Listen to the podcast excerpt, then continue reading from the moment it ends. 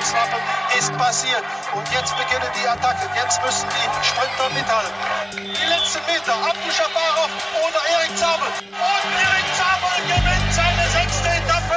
Der rote Teufelswaffen, Teufelswaffen, Teufelswaffen. Kurz vor Weihnachten kann man sich doch gar nichts Besseres vorstellen als einen ganz prominenten und hochdekorierten Sportler als quasi Weihnachtsgeschenk für euch, liebe Teufelslappengemeinde. Denn äh, Sebastian und ich sind wirklich ein bisschen stolz, dass, ähm, wie soll ich jetzt sagen, der erste Mehrfachweltmeister auf ähm, sowohl realer als auch virtueller Ebene, den es überhaupt gibt in der Geschichte des Sports, heute bei uns ist. Jason Osborne, herzlich willkommen. Super, dass du für uns Zeit hast. Ja, hi. Freut mich. Ja, es ist ja logischerweise eine Menge los gewesen die letzten zwei Wochen, nachdem äh, du dich beim ersten, äh, wie, wie ist eigentlich die offizielle Bezeichnung, UC, UCI E World Champion oder ist das die offizielle Bezeichnung, die auf deiner Medaille draufsteht? Medaille werden ja leider nicht ausgeschenkt, aber ähm, ich würde mal sagen E-Cycling äh, World Champion würde ich es mal bezeichnen. Und das ist ja jetzt auch schon deine zweite äh, E-Goldmedaille in diesem Jahr, wenn ich das richtig verfolgt habe, weil im Rudern hast du auch Weltmeistertitel gewonnen, richtig? Ja, genau, das ist halt ähnliches Prinzip. Also ähm, beim Rudern, das äh, Indoor-Ergometer-Rudern ist ähm, jetzt auch quasi vom Weltverband des Ruderns äh, anerkannt worden als offizielle WM. Also war vorher immer inoffiziell und äh, ja, da konnte ich auch dann ähm, mit einem ersten Platz das Ganze abschließen und äh, ja, dasselbe jetzt halt auch beim Radfahren und äh, auch vom Weltverband UCI quasi anerkannt und äh, somit ist es eine offizielle WM und äh, ja, kann mich halt da in so quasi zweimal Weltmeister nennen. Ja, das ist natürlich äh, absolute Wahnsinn, logischerweise. Äh, Sebastian, ich weiß gar nicht, kannst du überhaupt rudern oder fällst du direkt in den Teich? Ich habe es äh, leider noch nie auf so einem richtigen äh, Sport-Ruderboot probiert, aber natürlich habe ich mich auch schon mal auf Rudergeräten probiert und das ist ja im Moment ist das ja eh wahnsinnig in Mode. Ich habe das Gefühl, dass, äh, dass das Rudergerät zu Hause praktisch die neue Rolle ist, aber ähm, ich finde eigentlich ziemlich krass, Jason, du hast ja äh, eben nicht nur E-Sports, äh, sondern auch draußen ziemlich viel. Also außer, dass du jetzt natürlich sogar äh, äh Leichtgewichtrudern äh, mit WM- und Europamedaillen gewonnen hast. Ich habe äh, bisschen recherchiert und habe mir gedacht, okay, der fährt wahrscheinlich da nur auf der Rolle und macht das als Ausgleichssport. Aber wenn man bei Strava sich das anschaut, äh, hältst du 15 Seiten Coms habe ich gesehen und darunter nicht so ganz äh, unbekannte wie Sakalobra, wo normalerweise auf Mallorca ja ähm, nur Kwiatkowski die Coms hält. Also das hat mich schon schwer beeindruckt. Das würde mich halt interessieren, wieso bei dir zwischen zwischen Straße und, und ähm, Rollenradfahren ähm, das eigentlich so das Verhältnis ist und wie du da so dazu gekommen bist überhaupt. Das, das finde ich eigentlich ganz interessante Geschichten. Ähm, ja, also genau, das äh, Radfahren hat ja eigentlich bei mir auf der Straße begonnen. Ähm, seit 2012 ist es fester Bestandteil von meinem, von meinem Rudertraining. Und äh, ja, als dann Strava quasi ins Leben gerufen wurde, äh, fing man halt auch an, sich ähm, ja, mit den anderen zu messen.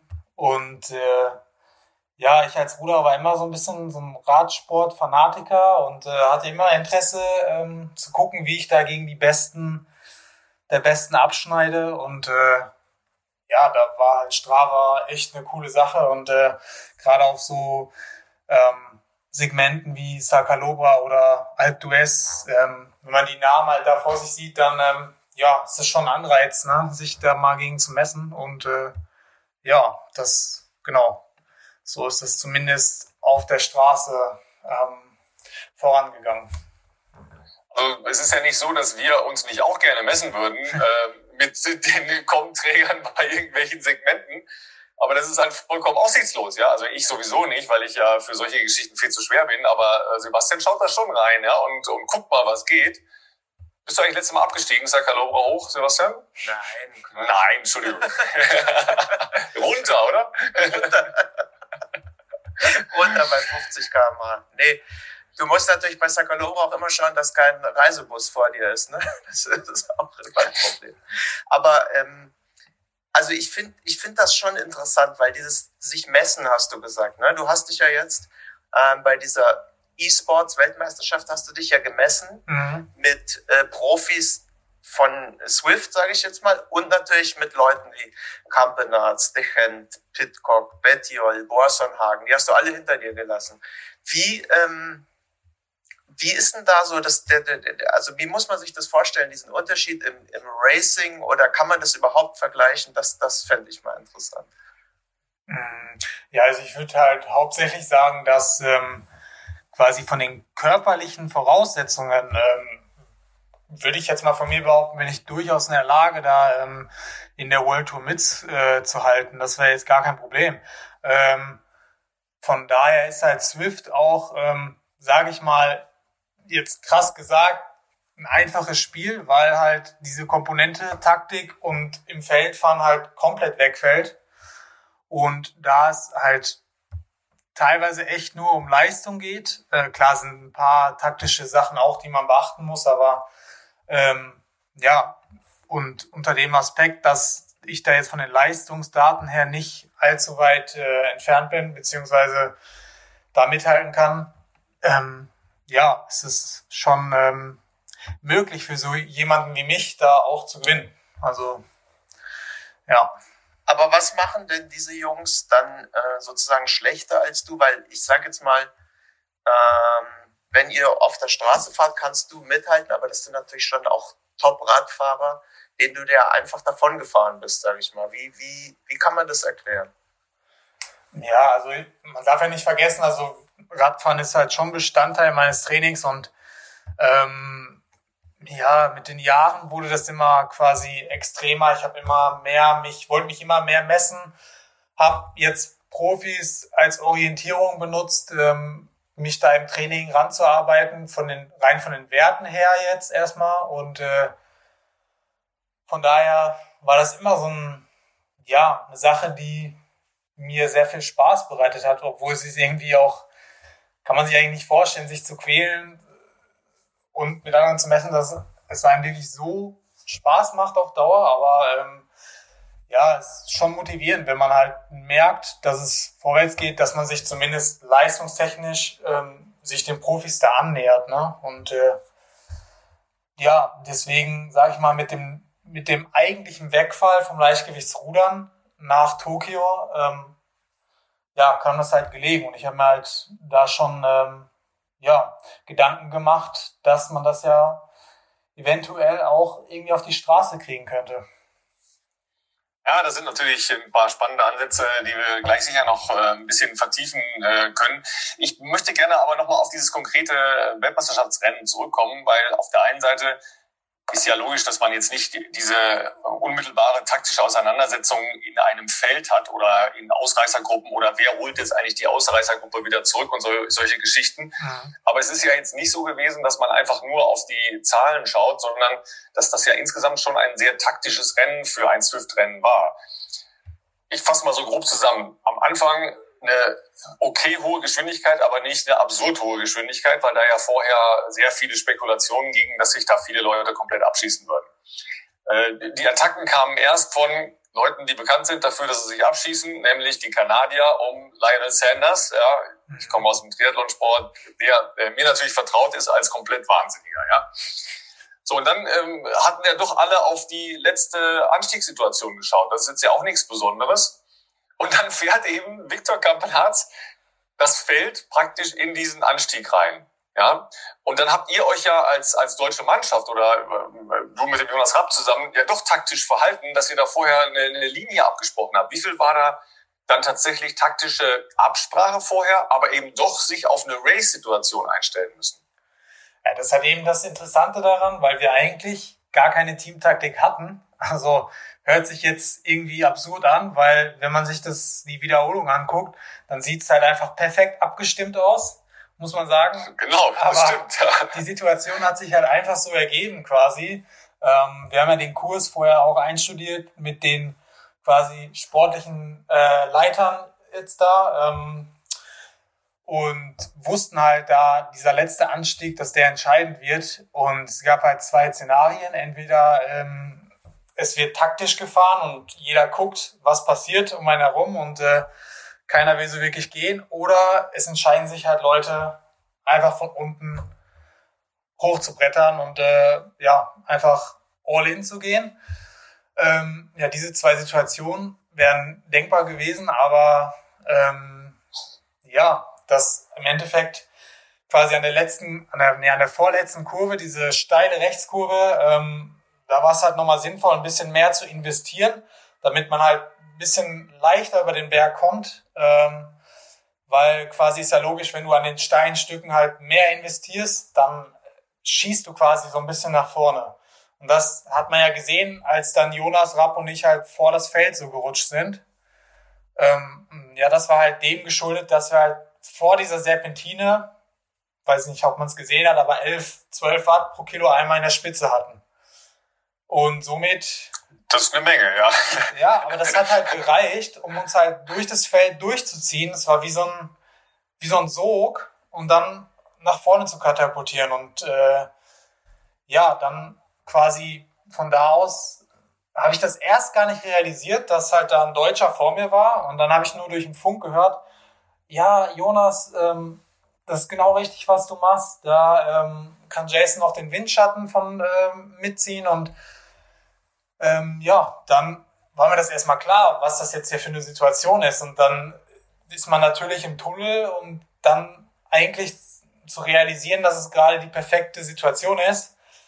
Das kam dann noch nicht ganz an und dann aber spätestens an der letzten Kurve hieß es dann, so jetzt ähm, alles rein, die anderen, die anderen taktieren, ähm, jetzt musst du gehen. Und dann kam halt der Sprung von 10 auf 12 Watt pro Kilo und ähm, dann habe ich nicht mehr nach hinten geguckt, bin einfach quasi zur Ziellinie hingesprintet und ja, hatte dann noch einen Dropout gehabt in den letzten 50 Metern. Das hätte auch böse enden können.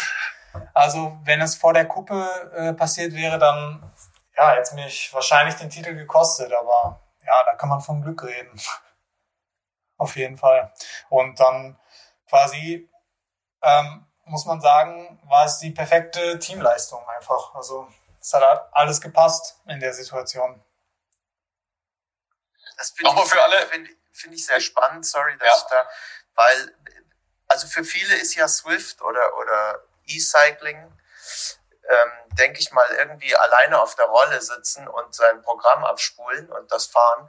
Aber dass ihr tatsächlich mit einem sportlichen Leiter quasi und mit Funk gearbeitet habt, wie letztlich ein, ein Team auf der Straße, das, das finde ich relativ spannend. Wie muss man sich das vorstellen? Wie, wer ist das überhaupt? Weil das muss ja offensichtlich jemand sein, der auch nicht nur den Radsport kennt, sondern auch äh, praktisch die, die, die Taktik, die man auf Swift braucht, äh, gut kennen muss. Also die, der muss, das ist ja alles relativ neu, da gibt's ja nicht so viele Erfahrungswerte. Also wer ist so jemand? Was hat der für, äh, was hat der vorher gemacht und wie funktioniert das überhaupt technisch? Weil ihr wart ja logischerweise auch wegen, nicht zuletzt wegen Corona, aber äh, auch nicht in einem Raum, ne? Ja, genau. Also man muss sich so vorstellen, ähm, im BDR, also gibt es ja jetzt quasi auch eine Abteilung für E-Sports, die, ähm, die German ähm, Cycling Academy, die ja auch hier die Rad-Bundesliga quasi ausgerichtet hat. Letztes Jahr, die ja virtuell auch stattgefunden hat auf Swift.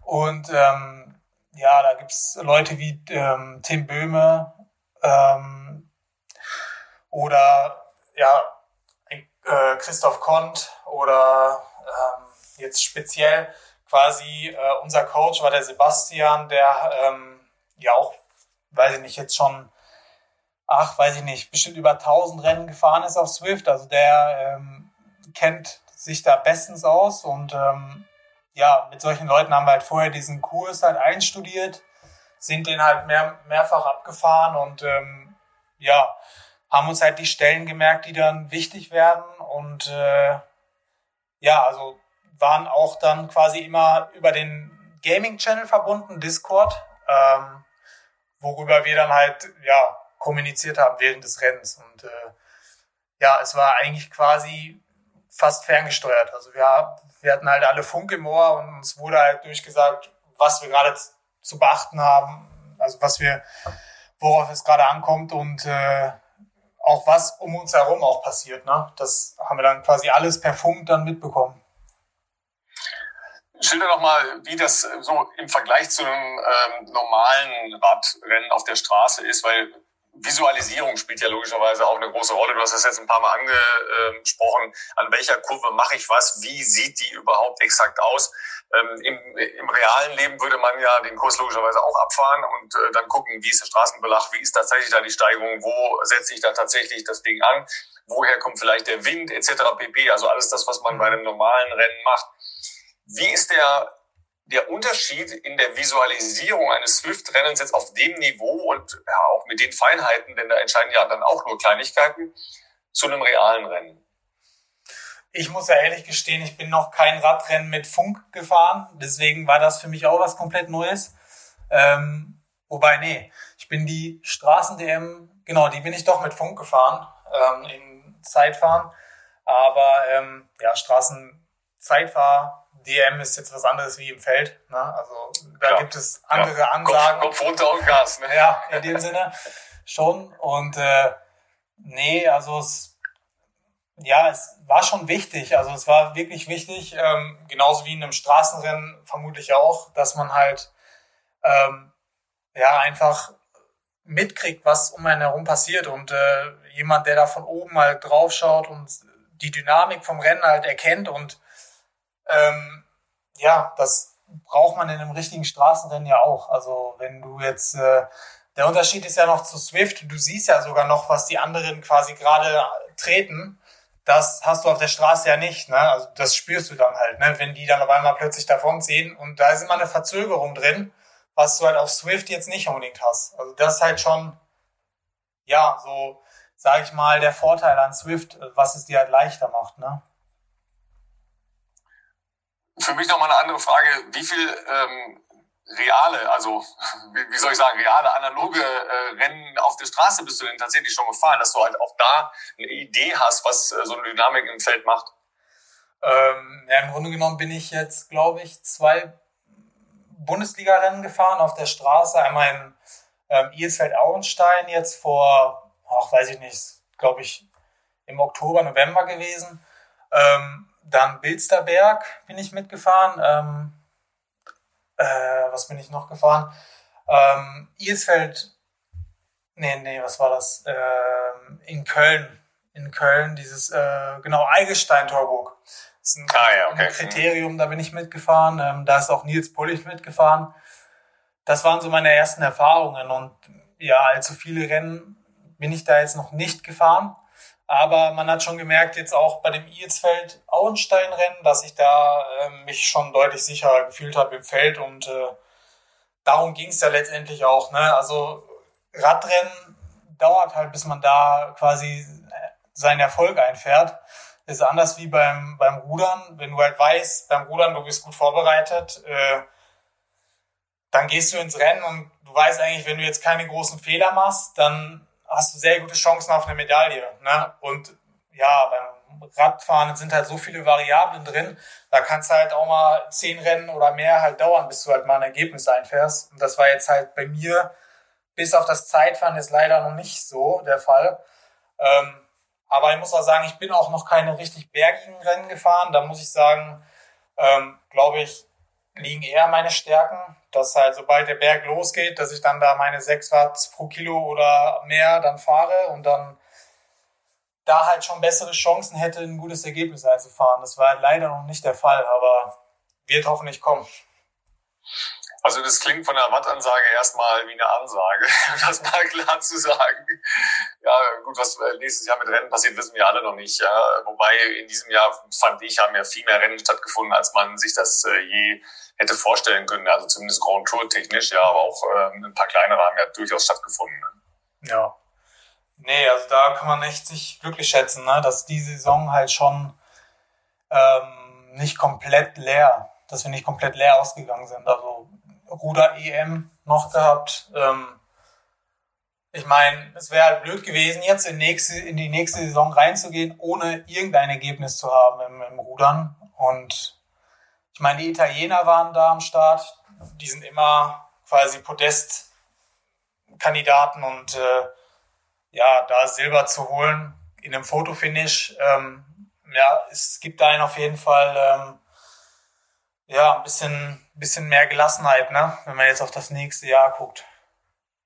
Ja, weil das ist ja jetzt erstmal dein, dein großes sportliches Ziel, äh, Olympia ja. 2021. Was, was äh, nimmst du dir da vor? Oder? Ja, also ganz klar ähm, die Medaille. Das ist auf jeden Fall unser Ziel. Ähm, alles andere wäre halt schon eine Enttäuschung, ähm, gerade auch jetzt mit der, mit den, mit den Leistungen, die wir halt gebracht haben, jetzt 2019, 2020, äh, eigentlich immer in die Medaillen gefahren und das sollte auf jeden Fall das Ziel sein und äh, ja, im besten Fall natürlich äh, die Goldmedaille, ne? aber ja. Da stehen die Italiener davor, oder? Also auf jeden Fall sind das auch Konkurrenten, die da hinkommen können. Ne? Ja, also Italien, Irland, Norwegen, der leichte Doppelzwei ist richtig, äh, ist eine hart umkämpfte Bootsklasse, weil du hast ja das Gewicht quasi, was damit reinspielt. Also das Gewicht im Durchschnitt liegt bei 70 Kilo. Und äh, somit ist da schon mal ja ein bisschen Chancengleichheit, sage ich mal. Mehr jetzt wie beim Schwergewichtsrudern, wo zum Beispiel ein Ruderer mit 100 Kilo und äh, deutlich stärker auf dem Ergometer, deutlich physisch überlegener, da halt eigentlich immer äh, die Nase vorn hätte. Das hast du beim Leichtgewichtsrudern halt nicht. Und ähm, deswegen sind die Rennen halt schon mal alle enger. Und äh, aber das macht's halt auch spannend. Und äh, bin halt auch froh, dass ähm, wir Leichtgewichtsrudern halt jetzt auch noch bis Paris 2024 im Programm haben. Ähm, dass man weiterhin diese, diese geilen, engen, spannenden Rennen hat. Ich sehe schon, du machst hier schon eine kleine Werbeveranstaltung fürs Leichtgewichtsrudern, ja, aber äh, muss man ja auch machen, logischerweise, ja, weil die Diskussion äh, Olympia, welche Disziplinen bleiben drin, welche gehen ja. raus, was ist mit dem Leichtgewichtsrudern, ähm, kippt man das vielleicht ganz raus? Das waren ja auch die Diskussionen, die durchaus da waren. Ja. Ähm, aber klar, dann äh, gehen halt die geilen, spannenden Rennen verloren. Ne? Ja, so kann man sagen. Also ähm, schon der Leichtgewichtsvierer quasi damals, der nach Rio aus dem Programm geflogen ist, ähm, das waren halt auch immer Rennen, die waren unfassbar eng und äh, ja, also da fragt man sich echt, wieso musste es so weit kommen, dass so, so eine spannende Bootsklasse aus, aus dem Programm halt fällt. Ne? Und ja, umso erfreulicher ist es halt, dass jetzt die letzte bestehende Bootsklasse noch äh, im Programm bleibt. Ne? Sag mal, und ihr, ihr, äh, ihr beide, ihr seid, also ihr fahrt ja Zweier, ähm, das heißt im Schnitt dürft ihr zusammen also ihr dürft zusammen 140 Kilo wiegen, oder wie ist da die Regelung? Ja, genau, also maximal 140 und äh, man darf noch bis 72,5 Kilo gehen, aber schwerer darf man dann auch nicht sein. Also dann müsste der andere halt 67,5 wiegen, damit man im Schnitt auf die 140 kommt und äh, ja, also das ist so. Das, das ist ja interessant, weil es ist Leichtgewicht rudern und beim Radfahren wäre man ja da im Peloton eher einer der schwereren. Ne? Und trotzdem ist es halt doch irgendwie vergleichbar, weil du ja, ähm, also weil das Gewicht da schon bei beiden Sachen eine Rolle spielt. Ne? Wobei du ja quasi beim Rudern dann eher wahrscheinlich durch Muskelmasse und so versuchst, möglichst an die obere Grenze ranzugehen. Und beim, beim Radfahren würdest du ja jetzt, wenn du wahrscheinlich, nehme ich jetzt mal an, wenn du jetzt umsteigen würdest auf voll Radfahren, würdest du ja wahrscheinlich nochmal versuchen, Gewicht zu machen, deutlich, oder? Weiß ich gar nicht. Also es kommt halt drauf an, wenn man sich so einen Jaron Thomas anguckt oder Froome, die waren jetzt auch nicht unbedingt viel leichter wie, ja, was man so, so liest, 69 Kilo, lass es vielleicht 67 Kilo sein. Jetzt in der Saison bin ich, äh, ich bin immer ein bisschen leichter wie mein Zweierpartner. Also ich habe eigentlich immer so um die 69 Kilo.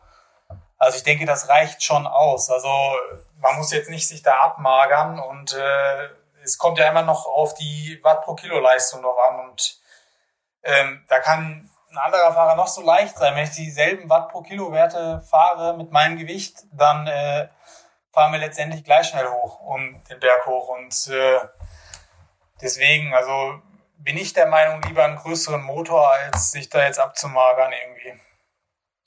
Klingt auf jeden Fall angenehmer. Klingt nach Weihnachtsplätzchen ja. äh, und ein bisschen mehr trainieren. Auf jeden Fall, ja. Aber wenn du jetzt in so einem, in so einem Radfeld drin bist, ne, also du fällst ja schon auf, weil du, äh, du hast halt Armmuskulatur und Schultermuskulatur und äh, ja, Latissimus, das haben die ja alle nicht.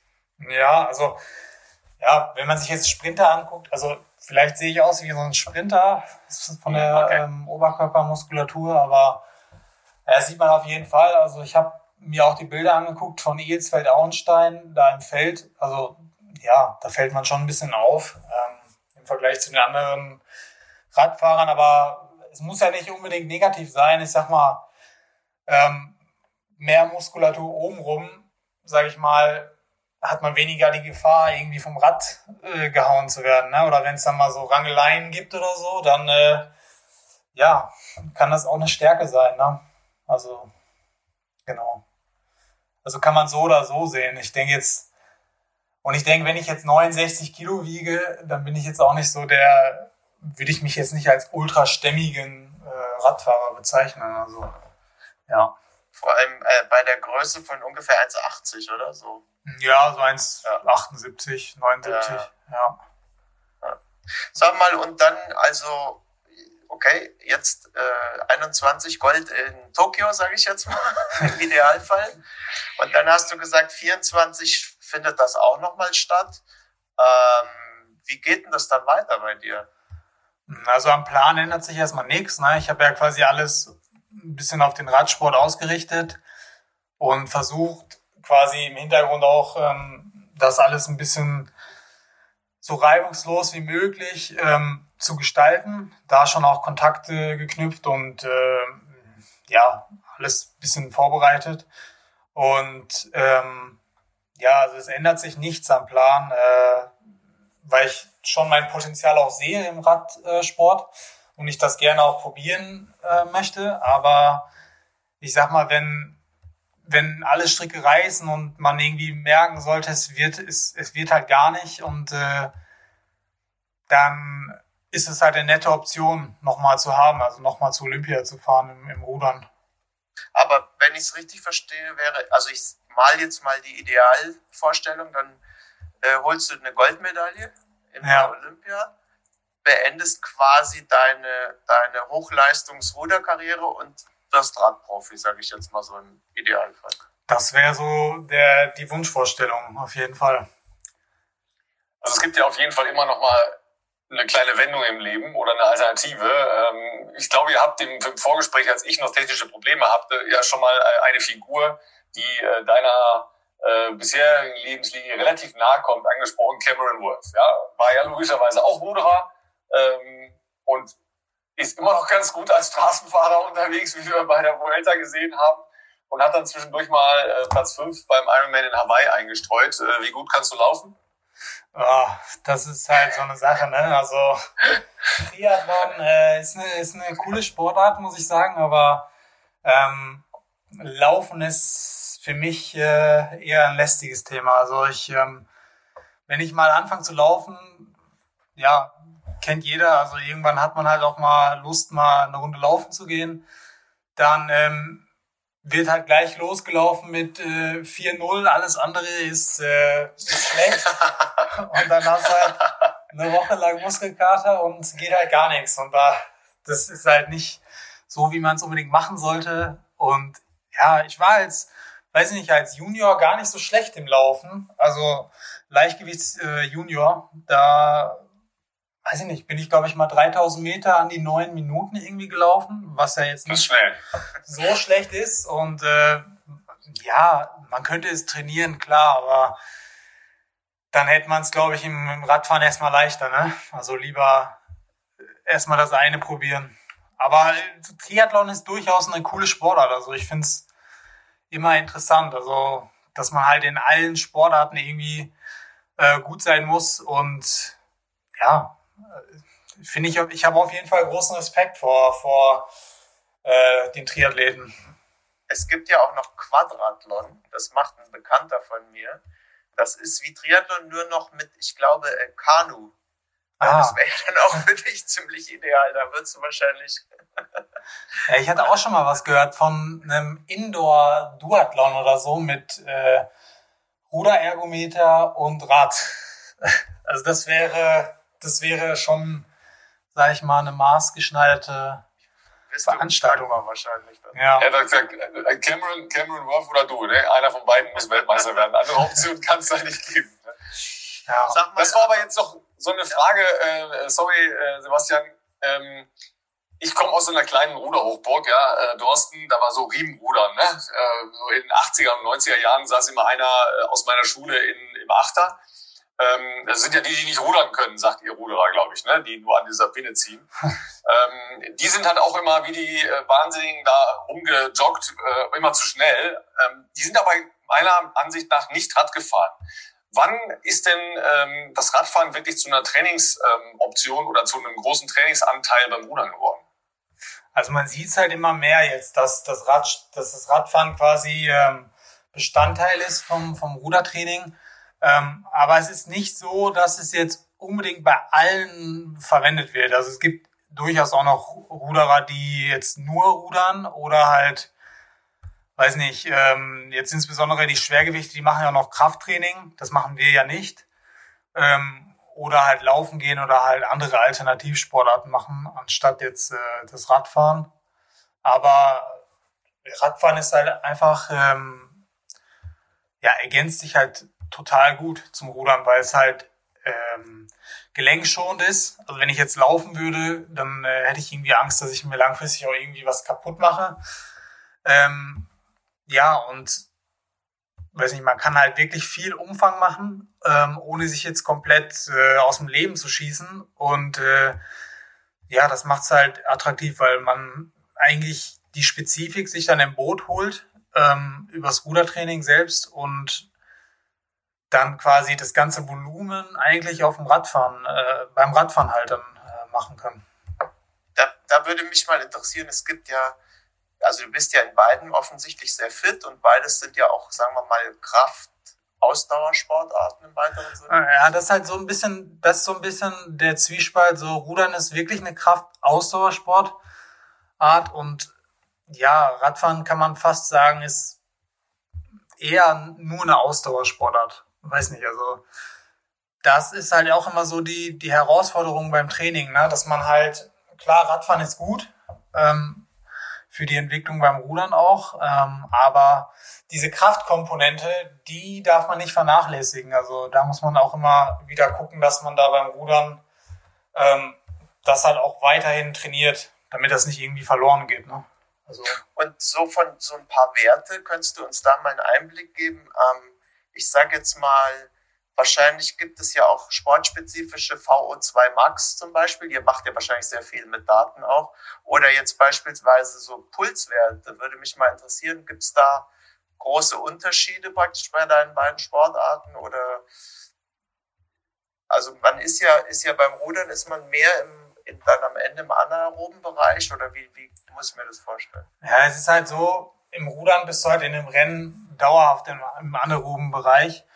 Und in einem Radrennen sind ja wirklich dann immer nur so Schlüsselmomente, wo du halt dann Gas geben musst. Und da ist immer so ein Wechsel aus halt intensiv oder halt nicht intensiv und sich schonen im Feld. Und äh, das über mehrere Stunden. Ne? Und Ruderrennen geht halt in der Regel sechs bis sieben Minuten und da dann halt aber Vollgas. Und äh, das ist halt so der Unterschied. Aber ähm, wenn es dann mal zur Sache geht, dann ist es natürlich ähnlich. Ne? Also ja, und weiß ich, vergleichbar von den Werten, klar hat man beim, ähm, beim Radfahren immer etwas höhere Werte, also jetzt die absoluten Wattwerte, ähm, weil du halt einfach nicht wirklich den Oberkörper, den Rumpf mit drin hast, die halt auch noch Sauerstoff verbrauchen. Du hast halt wirklich nur die Beine, deswegen kommst du da auf eine höhere Endleistung auch. Das ist spannend. Und so Ruhepuls, äh, wenn du aufstehst morgens, äh, hast du schon einen Puls oder gar keinen Puls bei dem, was du machst? Ruhepuls, glaube ich, war das niedrigste mal so, ich weiß gar nicht, ob ich mal unter 30 war, aber so an die 30. Also an die 30, ich glaube 30, 31 hatte ich mal aufgezeichnet über Nacht. Ja. Ja, Wahnsinn. Und wenn du so in, ähm, im, im Boot halt in die Spitze gehst, was, was erreicht man da? Weil wenn man jetzt einen Berg hochfährt, kriegt man ja schon sehr hohen Puls zustande. Was, was schafft man im Boot? Ähm, ja, ist ähnlich. Also fast sogar höher, würde ich fast behaupten, weil du halt eine höhere Sauerstoffschuld fast schon eingehst, mhm. weil halt du eigentlich auch noch deine Oberkörpermuskulatur alles noch mit, mit verwendest. Und dann, ja, komme ich schon über die, kratze ich schon an die 200. Ich bin jetzt irgendwie nicht mehr so, ich komme nicht mehr über die 200, aber an die 200. 199 hatte ich, glaube ich, beim Swift-Rennen gehabt. Ja, das sind so die Werte. Und weiß nicht, ich hatte jetzt vor ein paar Wochen eine Leistungsdiagnostik gehabt, noch vor der, vor der Swift-WM. Ähm, bei Pro Bike Academy. Die hat mich jetzt auch ein bisschen, soll jetzt keine Werbung sein, aber äh, die hat mich jetzt auch ein bisschen dann gecoacht, quasi Richtung Swift WM. Und da hatte ich halt eine Leistungsdiagnostik gemacht mit V2 Max Test, äh, Laktat-Senktest etc. Und ich weiß nicht, da wurde, glaube ich, eine V2 Max von 85,2 gemessen bei mir mit über 6 Liter oder sowas. Ja, also das war das, was du mit dem Motor meintest, ne? Das ist ein Raketenantrieb einmal. Ja, ja, nee, also das, ja, brauchst du halt auch im Radsport, ne? Das ist extremst vorteilhaft, ne? Sag ich mal. Sag mal, und stehen die, die Profiteams jetzt eigentlich Schlange bei dir oder wie muss man sich das vorstellen? Oder, oder äh ja, also es kam schon auch, ähm, ich bin ja quasi bei Team Vision ähm, unter Vertrag, das ist so eine quasi Agency, die, ähm, sag mal, die meisten Radfahrer haben ja alle eine Agentur ähm, quasi, die ja für solche Sachen zuständig sind, für Anfragen, Sponsoring, Verträge verhandeln etc. Und äh, da habe ich schon gehört, dass da auch die ein oder andere Anfrage dann kam. Äh, aber ja, ist halt momentan für mich eine Situation, ich fokussiere mich halt auf Olympia und ich sag mal, selbst wenn ich jetzt irgendwie einen Angebotvertrag bekommen würde, wäre klar, wäre schön. Ähm, aber zu dem jetzigen Zeitpunkt bringt mir es halt nicht viel. Also deswegen kann ich da auch ruhig noch ein bisschen Geduld haben und äh, nochmal durchatmen und mich auf das Wesentliche konzentrieren, was ja Olympia ist. Ne? Ja, auf der anderen Seite, ich glaube, da redest du vielleicht noch mit äh, Cameron Worth, weil der hat das ja so ähnlich gemacht. Der war ja bei Ineos schon unter Vertrag, als es noch klar war, dass er kein, äh, keine Grand Tour zumindest fahren würde für die und äh, sich auf den Ironman Hawaii im, wann war das jetzt? 2019, genau, muss man mal kurz überlegen, wie überhaupt die zeitlichen Abläufe waren, für 2019 vorbereitet hat. Und ähm, der war da in dem Jahr schon bei Ineos unter Vertrag und ist dann erst ja in das Mannschaftstraining, was Radfahren ein, angeht, eingestiegen. Ähm, vielleicht hat er eine Telefonnummer für dich, das wäre auch nicht so schlecht. Ne? Ja, wobei ich halt sagen muss, ich glaube, ähm, ohne jetzt irgendwas Konkretes zu nennen, aber ich denke, dass ähm, meine Agentur da gute Arbeit leistet und äh, ah, ja, ich höre äh, schon, die Neuigkeiten warten bald, ja.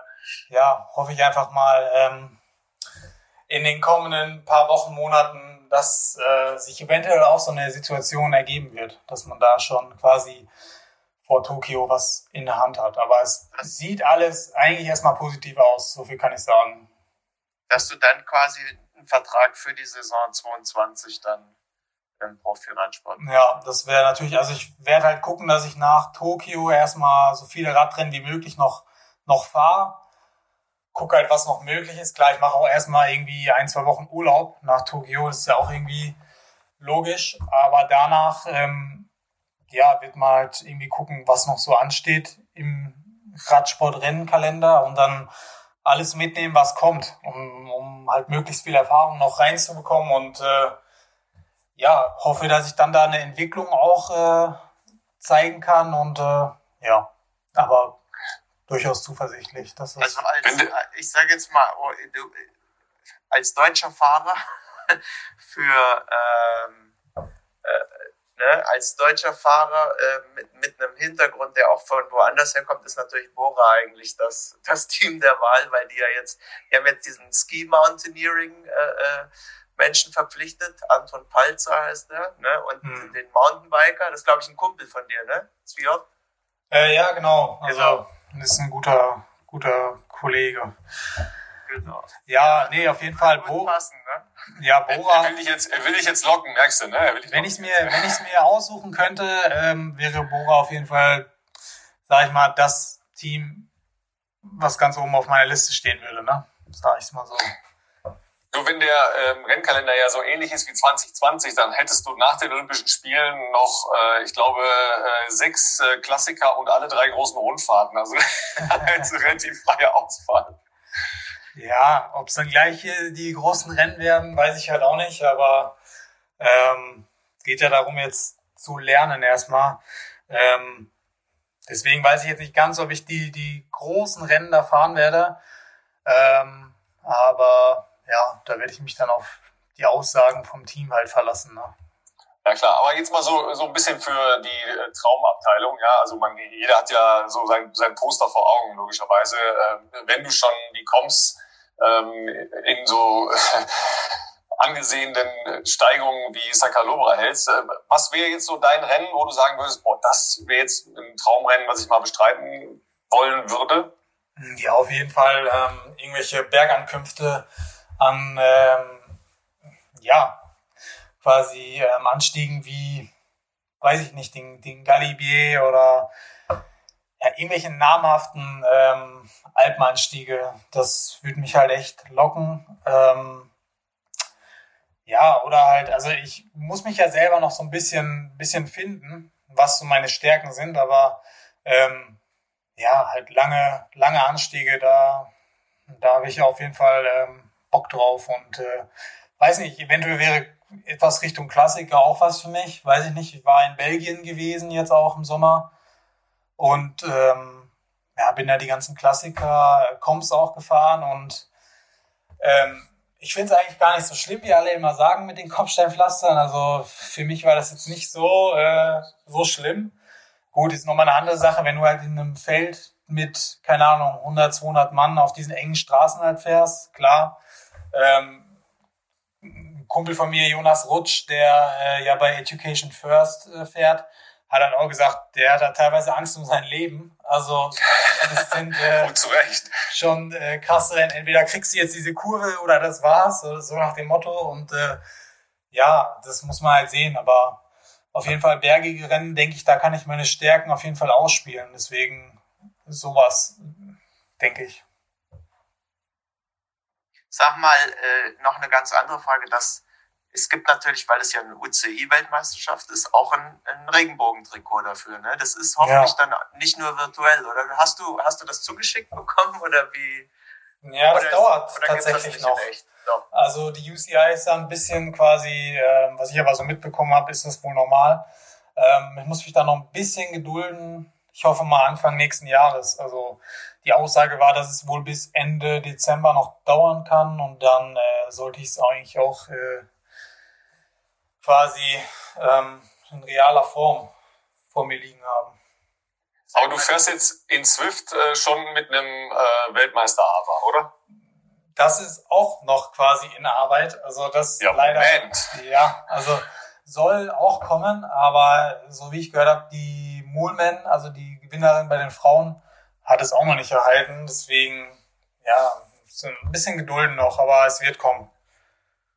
Und Das ist grundsätzlich nochmal so eine Frage. Ähm, wir haben da schon viel drüber diskutiert, weil ja logischerweise auch viele Bedingungen für Radrennen komplett schwierig waren dieses Jahr, aber ja insgesamt der Trend klar in Richtung einer E-Orientierung geht. Ja, glaubst du, dass solche Sachen wie virtuelle Rennen, äh, virtuelle Ruderrennen, virtuelle Radrennen die Zukunft sind? Also auch dann mal wirklich groß aufgezogen äh, mit, mit großen Fernsehübertragungen. Man kann sich auch vorstellen, dass, keine Ahnung, 100 Leute irgendwo in der Halle sitzen, was ja dann nochmal eine andere Dynamik hat, als wenn man zu Hause sitzt oder jedenfalls getrennt voneinander ist, dass man daraus wirklich ein äh, großes Event machen kann. Ja, ich sehe da auf jeden Fall großes Potenzial. Also ähm, dieses Jahr war ja alles bisschen anders. Jetzt halt jeder für sich zu Hause gefahren. Aber wenn man sich jetzt mal vorstellt, in so einer Arena, ähm, wo Zuschauer sind, die halt die Fahrer live sehen, wie sie sich quasi da gerade aus dem Leben schießen oder einfach der Aspekt, dass sich die Fahrer untereinander halt auch beobachten können und angucken können und äh, man da auch so ein bisschen taktieren kann, so mit, mit Pokerface und weiß nicht. Und äh, das macht die Sache schon interessant. Also ich glaube, da gibt es einige Leute, die sich das dann gerne angucken wollen. Ich habe, äh, wir hatten neulich eine Folge über sechs Tage Rennen und ich finde, das könnte man so in die Richtung ein bisschen machen, dass du in einem, wie in einem Stadion bist und ja. ihr seid dann alle auf so einer Bühne. Ja, vorher wird das Wiegen schön inszeniert, weil das ist ja wichtig. Es geht ja immer um Watt pro Kilogramm. Mhm. Und dann stehen äh, um diese Bühne rum die ganzen Radsportfans, trinken ihr Bier, so wie beim Sechstagerennen. Und dann sieht man euch und kommt praktisch diesen ganzen äh, Top-Leuten, denen wir ja sonst auf dem Straßenrennen nie nahe kommen, kommt man dann sehr nah, weil sonst stellst du dich ja irgendwo hin, dann fahren die 200 Kilometer und fahren dann fünf Sekunden an dir vorbei.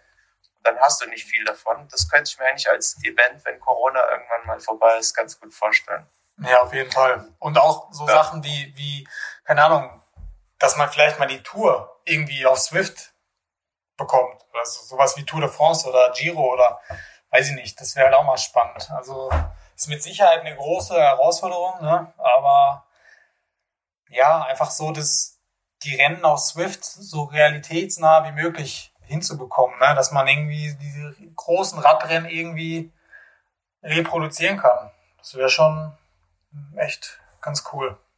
Also von der Programmierleistung her muss das ja möglich sein. Ich glaube, das sind eher Lizenzen, die da im Moment noch gegensprechen. Äh, vielleicht aber auch, dass sich die jeweiligen Veranstalter natürlich auch ein bisschen schützen wollen, weil ähm, es könnte ja dann sein, dass Radfahrer auf Swift dann schneller sind als der tatsächliche Tour de France-Sieger nachher. Das sehe vielleicht auch nicht so richtig gut aus für die.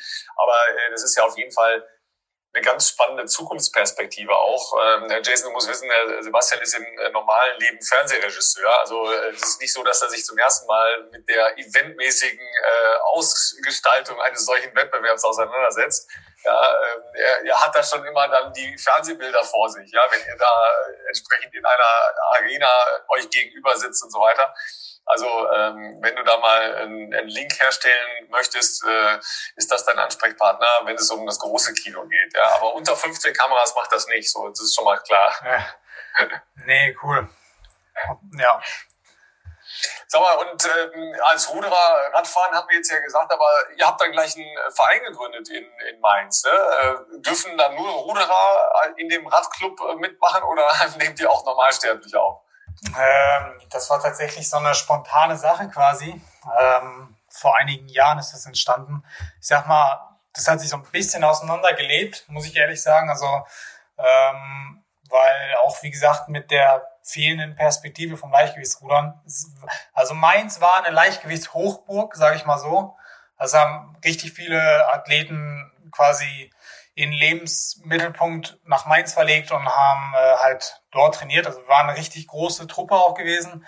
Das hat sich natürlich so ein bisschen verkleinert jetzt mit, mit der fehlenden Perspektive nach Tokio. Und ja, es gibt immer noch ähm, diesen Verein, aber ähm, ja, ich weiß gar nicht mehr. Also wirklich, was draus geworden ist, da jetzt nicht leider. Ne? Hätte man vielleicht ein bisschen größer aufziehen können, das Ganze, aber ja, braucht man ja wieder Zeit und Gelegenheit. Ja, ja, genau. Das halt, ne? ja, ja. Da muss dann der dritte Lockdown kommen, äh, ja. damit du dich da als, äh, als Vereinspräsident drum kümmern kannst. ne? Ja, aber normalerweise musst du dann ja spätestens nach dem äh, Rudern in die Schweiz umziehen oder äh, in die französischen Alpen oder nach Monte Carlo, wo man so ist als, äh, Ruder, äh, als, als Radfahrweltmeister. Ne? Ja, mein Plan ist auf jeden Fall erstmal ähm, quasi meiner Freundin zu folgen. Also meine Freundin äh, macht gerade ihren Doktor in Grenoble. Ähm, das ist aber auch eine sehr schöne Stadt. Ja. Und das ist gar nicht so weit also, weg von, wie heißt das Ding nochmal mit Alp und Dues? Alp Dues, ja, genau. nee, also das ist auf jeden Fall der Plan, erstmal da ähm, ja, Fuß zu fassen und äh, genau, also das Trainingsrevier ist da halt wirklich traumhaft. Ich war da jetzt auch schon ähm, öfter gewesen, meine Freundin immer wieder mal besucht und äh, ja, es ist einfach, also die, die Dichte an Alpen ist halt da, ist, ist der Hammer. Also du, da gibt's so viele geile äh, Alpenanstiege und äh, auch alles leicht erreichbar mit dem Auto. Also die Anbindung ist da wirklich top. Also von Grenoble bist du eine halbe Stunde bei Alpe d'Huez oder ja, du fährst halt einfach einen Ticken weiter im Süden bist du in der Provence, komplett anderes andere Umgebung auf einmal. Also das fand ich auch krass, wo ich jetzt äh, im Oktober war ich, glaube ich, da. Du fährst quasi, Rhône-Alps ist ja quasi bei Grenoble, die Region. Äh, du fährst durch einen Tunnel, so, weiß ich nicht, drei Kilometer langer Tunnel, kommst aus dem anderen Ende raus und hast das Gefühl, du bist irgendwo in, im Süden. Also irgendwo, ne, also von der Alpenregion irgendwie auf einmal dann ganz anderes, äh, ganz anderes, ganz andere Umgebung einfach, ne? Und das finde ich halt extrem geil an Frankreich. Das ist einfach die, also die Landschaft ist, ist unschlagbar. Also quasi mit den Menschen muss man sich noch ein bisschen anfreunden, wobei ich äh, Franzosen sind ja immer so ein bisschen schwieriger, aber ähm, ja, weiß nicht, ich hatte da jetzt nicht so die Probleme. Ich komme eigentlich ganz gut klar mit den Franzosen. Ich spreche auch ähm, halbwegs Französisch und. Das ist schon mal für eine Radfahrkarriere extrem wichtig, logischerweise. Ähm, Alp d'Huez sind sowieso nur Holländer, also da, da musst du dich nicht auf die Franzosen einstellen. Sag mal, aber ganz in der Nähe von äh, Grenoble haben doch die Franzosen auch ein riesen Ruderzentrum, ne? Das habe ich doch, äh, wie heißt noch mal der, der See, auf dem da gerudert wird? Ja, das ist halt quasi um die Ecke da auf ähm, Eckbillett. Eckbillett, genau. genau. Ja, ja, ja, richtig. Ist das das französische Ruderzentrum oder auch äh, für äh, eine bestimmte Gattung Rudern? Wird halt hauptsächlich für große Veranstaltungen verwendet, ne? Die, hm, okay. Der See, also 2015 war ja die, die Ruder-WM da und äh, ist auf jeden Fall ein beliebter Standort. Also ähm, ist auf jeden Fall super schön da. Also die, die Landschaft drumherum, hast Berge und äh, ja, also ähm, ich glaube, die Franzosen machen quasi, also der Leistungs, der, der Stützpunkt da ist, glaube ich, woanders. Der ist da im, im Jura, im Bellessin heißt der Ort und äh, ja, ich glaube, da ist quasi, da machen die immer ihre UWV, also unmittelbare Wettkampfvorbereitung und ja, aber quasi Eckballett wird immer irgendwo äh, verwendet für WMs, World Cups, EMs, ja.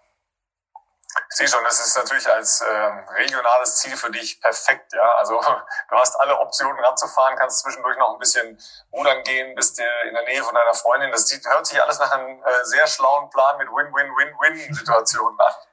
Ja, wollen wir dann mal hoffen, dass es halt in der Umsetzung dann auch klappt. Aber ich sag mal, die Voraussetzungen sind äh, ja wirklich ähm, so gut es geht halt da. Ne? Also gutes Umfeld, ähm, gutes Trainingsrevier und äh, alles andere wird man halt sehen. Aber, Du hast da nur ein Problem, äh, nämlich das, was uns alle drei verbindet. Äh, das ist dann ein bisschen weiter weg, nämlich unser gemeinsamer Zahnarzt. ja. Ähm, da musste mir jetzt äh, und äh, vor allen Dingen ja unserer Gemeinde nochmal erzählen, wie dich äh, die Rundumbehandlung bei unserem Freund Michi ähm, in deiner sportlichen Entwicklung weitergebracht hat und, und was vor allen Dingen auch die, äh, die, die Belastungs- oder Leistungsschiene, die du ähm, da kriegen kannst, wie, wie die gewirkt hat auf dich und deinen Sporttreiben. Ja, also das ist halt so ein Thema, was ich vorher gar nicht auf dem Schirm hatte, muss ich äh, gestehen. Ähm, ja, ich habe nie gedacht, dass halt so eine kleine Schiene äh, quasi irgendwie so einen Unterschied machen kann. Ähm, hab da immer mal wieder von gehört, aber hab's halt irgendwie nicht so ganz dann äh, wahrhaben wollen und äh, bis ich dann letztendlich halt ähm, durch Social Media mehr oder weniger auf den äh, Michael Passinger äh, aufmerksam geworden bin und habe halt auch gesehen, dass quasi namhafte Triathleten äh, ja, zu, seinen, zu seinen Kunden gehören und ähm, ja, da ich eh zum Zahnarzt musste wegen was anderem, ähm, hat sich das halt ergeben und äh, ja, habe dann da ihn mal einen Besuch abgestattet und äh, ja, dann war ich erstmal überwältigt quasi, wie er das Ganze angegangen ist. Also es war halt nicht wie ein normaler Zahnarzt, ne, der halt äh, so sagt, ja, was willst du? Äh, das und das, okay, mache ich, fertig. Äh, nee, also der hat dann erstmal quasi ja auch so einen Vortrag gehalten und äh, mich erstmal aufgeklärt, äh, worauf es ankommt, äh, was Leistungssport quasi machen kann mit den Zehen, wenn man da nicht äh, ja, aufpasst einfach und äh, dafür sorgt, dass das quasi ähm, immer wieder in regelmäßigen Abständen dann auch behandelt wird. Ähm, und ja, das das Rundumpaket hat mich halt echt überwältigt. Also ja, erstmal ging es halt darum, hatte mir halt diese Schiene erklärt, äh, die habe ich auch schon vorher, habe ich auch schon vorher von äh, gewusst, dass es die gibt und auch schon bei Wintersportlern auch gesehen auf Social Media, die das alle quasi für sich da anfertigen äh, haben lassen und ja, so bin ich halt dann zu dem Herr Passinger gekommen und ähm, hat dann quasi so seinen Weg genommen und kann nur sagen, also ich bin echt überwältigt. Also ja, wir sind auch immer wieder überwältigt. Ähm, wart ihr schon mal Radfahren? Der kann nämlich auch ein bisschen Radfahren. Äh, vielleicht nicht, nicht ganz so, nicht ganz so wie du, aber sagen wir mal, in unserem Bereich äh, der äh, Altersklassen-Triathleten äh, kommt er voran. Und zwar ziemlich ja. gut voran.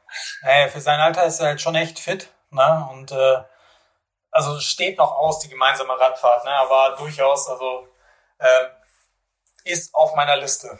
Ich wollte einfach nur bei der Gelegenheit nochmal sagen, dass der Michi ja äh, einfach ein super Zahnarzt, aber auch ein ganz toller Typ ist, äh, wahnsinnig lustig, unterhaltsam und ein toller Athlet, der ja äh, auch schon zweimal, glaube ich, auf Hawaii war, ne? In, beim Ironman. Also, dreimal? Kann man sehr empfehlen. Ich, ich fürchte auch, es war schon dreimal. Ähm, dreimal. Und er ist ja. qualifiziert, vor allen Dingen schon fürs nächste Jahr wieder. das ist aber auch mal klar. nee. Also da auf jeden Fall Respekt in seinem Alter. Ähm, Echt? Äh, Vorsicht, jetzt keine Beleidigung, was das Alter angeht, äh, weil ich bin ungefähr im selben Alter wie er, danke. nee. Fit. Nee, sag doch mal was anderes. Ähm, es gibt ja so ein paar Videos, weil du Social Media angesprochen hast, äh, von Leuten, die jetzt nicht nur bei Michi, sondern auch bei anderen Zahnärzten ähnliche Schienen ähm, bekommen haben und dann plötzlich eine andere Bewegungsamplitude hatten etc.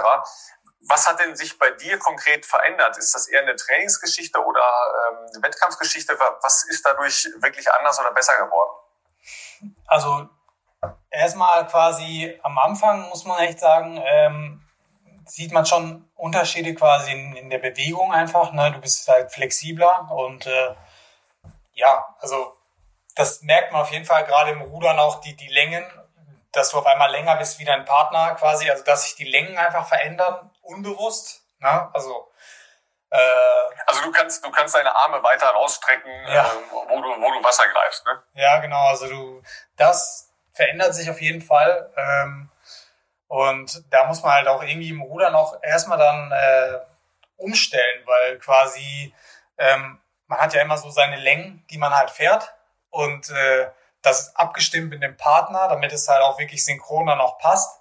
Wenn man dann plötzlich auf einmal mehr Länge hat, dann muss man sich darauf auch erstmal anpassen, was ja aber nicht unbedingt negativ jetzt äh, sein soll, sondern quasi mehr Länge, wenn du die effektiv nutzen kannst, äh, bringt sie auch mehr Vortrieb. Ne? Also ähm, durchaus auf jeden Fall positiv und äh, hat aber auf jeden Fall erstmal eine Zeit gedauert, sich daran äh, zu gewöhnen. Und weiß nicht, also die wirklichen, die wirklichen ähm, ja, quasi positiven Errungenschaften hat man jetzt langfristig so gemerkt. Also auf jeden Fall mein Schlaf hat sich deutlich verbessert. Also ich schlafe tiefer. Ähm, was bei mir auch immer jetzt so in Trainingsphasen war, wo man halt extrem viel trainiert hat, ähm, ist man oft auch gestresst so vom, vom Kopf her und körperlich. Und dann war bei mir immer so der Fall, da habe ich auch häufiger mal nicht so gut geschlafen einfach.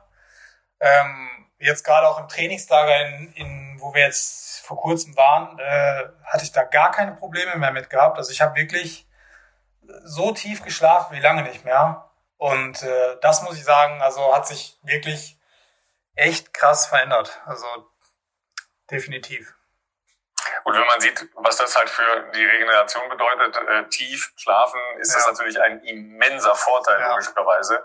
Ja, und das wir reden ja jetzt über die, die kleinen Prozentzahlen, die den Unterschied ausmachen, ob du eben Weltmeister wirst oder ähm, Zwölfter in, in dem Feld ja. oder ob du eine Medaille gewinnst beim Rudern oder ähm, Fünfter oder Sechster wärst. Das sind halt die Unterschiede von, von Kleinigkeiten, ja. ja. Und das können natürlich dann schon solche äh, Geschichten sein, ja. Wann, wann hast du angefangen mit der Schiene und, und seit wann ähm, äh, spürst du da die positiven Auswirkungen?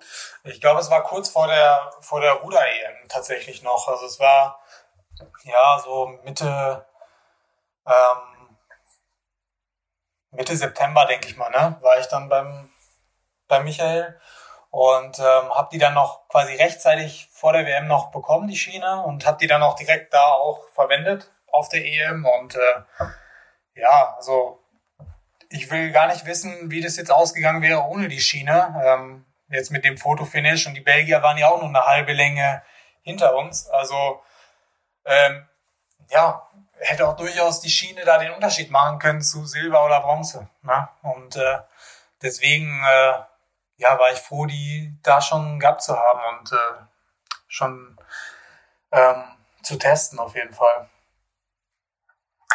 Das sind so Punkte, die man also im Altersleben schon noch viel weniger, aber auch im Sportlerleben oft nicht auf dem Schirm hatte. In den USA ist das ein anderer Schnack. Da sind in allen großen Profiteams äh, Zahnärzte dabei, egal in welcher Sportart, auch beim Olympiateam. Ähm, bei den Olympischen Spielen ist ja auch immer ein Zahnarzt dabei, aber da geht man dann ja nur hin, wenn man ein Problem hat, äh, sage ich mal, aber ja nicht, um wirklich sich über eine Leistungssteigerung zu orientieren. Ja, das ist halt einfach dann anders. Also das äh, ist schon spannend, was da passiert, vor allen Dingen ja in, in sehr unterschiedlichen Sportarten. Ähm, sieht man jetzt ja immer wieder, wer da äh, sich die Klinge in die Hand gibt. Aber dass es natürlich vor allen Dingen auch in Ausdauerbereichen zu mehr ähm, VO2 Max führen kann. Ja, das ist äh, eine Sache, die äh, wirklich ja unfassbar ist. Ja, und da bin ich wirklich mal gespannt, wie sich das auswirkt in den nächsten äh, Monaten und Jahren bei vielen, die ähm, sich da jetzt äh, entsprechend versorgen lassen. Ja. Aber das mit dem Schlafen ist ja äh, auch so ein Punkt. Sina, wer bist du eigentlich mit deiner äh, Generalüberholung? Ja, ja. Hast du schon mehr Länge? Hast du schon mehr Länge?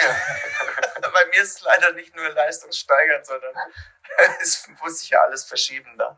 Äh, insofern, äh, ich, hab, ich muss mal sehen, ob ich mehr Länge habe. ja, sehr gut, ne? Die Frage ist auch wo, ne? genau. So, Winter heißt jetzt äh, erstmal äh, nur auf der Rolle fahren, äh, Jason, oder ähm, jetzt erstmal Pause und dann irgendwo ein, nettes Trainingslager? Was sind so die, die nächsten konkreten Pläne, äh, bevor es dann in den Aufbau Richtung Tokio geht? Ja, also jetzt äh, glücklicherweise sind wir jetzt eigentlich immer in, in Trainingslagern jetzt in den nächsten paar Monaten. Also wir sind eigentlich kaum zu Hause jetzt vor Olympia. Es ist eigentlich ein Trainingslager nach dem anderen und äh, ja, jetzt hat man mal ein bisschen Zeit, hier über Weihnachten mit der Familie zu verbringen. Und äh, ich denke, es ist wichtig, das auch zu nutzen, weil man, wie gesagt, eigentlich nächste Saison nur noch unterwegs sein wird. Ähm, aber ja, glücklicherweise geht's da halt auch immer eigentlich ins Warme. Also Portugal, ähm, ja, war schon schöner wie jetzt äh, das regnerische, kalte Deutschland. Ne? Aber gut, ist auch mal nett, jetzt hier Zeit mit der Familie zu verbringen und äh, ja, ich denke, man kann, äh, man kann da ganz sich glücklich schätzen, dass es dann Ende Januar wieder ähm, ja, nach Portugal geht, ins Warme. Wie, wie ist denn Portugal zum Radfahren eigentlich? Äh, weil das ja, so die klassischen Länder sind ja logischerweise von uns aus jetzt, also nehmen wir mal Malle als das Ziel für die allermeisten Radfahrer, aber natürlich auch Italien, mhm. Alpen, Schweiz ähm, und Frankreich logischerweise. Wie, wie ist Portugal? Geht. Also ich muss sagen, wir sind da jetzt in ähm, Avis, heißt der Ort. Also ist ein bisschen, ja, zwei Stunden von Lissabon. Also ist da irgendwie mitten im Nirgendwo. Aber ist trotzdem ganz nett. Also ist so eine Hotelanlage von einem ehemaligen Gleichgewichtsruderer auch aus Portugal. Ähm, der ist, hat das irgendwie mit einem Kollegen gegründet, der auch Architekt ist und äh, ist echt eine coole Hotelanlage. Also die, die Voraussetzungen da sind echt cool, auch zum Rudern. Man kann quasi in drei Richtungen jeweils zehn Kilometer rudern. Äh, also das Wasser geht da irgendwie nie aus und mir fehlen aber ein bisschen die Berge. Ne? Also das ist halt wirklich ein bisschen Flachland. Ähm, da sind wir ein bisschen falsch gelegen. Wobei ich auch gehört habe, dass Portugal doch auch ganz schön sein kann, da auch diese Algarven-Rundfahrt und was man da halt immer sieht. Ne, gibt auch schöne Ecken. Nur, weiß nicht jetzt, also zum Rennradfahren, glaube ich, gibt's da bessere Ecken. Zum Rudern ist es aber wirklich, also ist wirklich astrein. Ja, dann würde ich sagen, äh, toi toi, gute Erholung. Ja, äh, isst noch ein paar Kekse, weil äh, das nächste Jahr wird, glaube ich, zäh und anstrengend. Ja. Jetzt kann ich ja. Also das, hat, das hat viele Längen in vielerlei Hinsicht. Ja. Swift Air musste ja ein bisschen auf, aufs Gewicht achten, beziehungsweise ähm, ja, ein bisschen, bisschen auf die Figur geguckt, aber jetzt habe ich auch mal eine Auszeit. Ne? Und über Weihnachten ist es jetzt auch mal nicht verkehrt, das ein oder andere Kilo jetzt mal draufzulegen. Ne?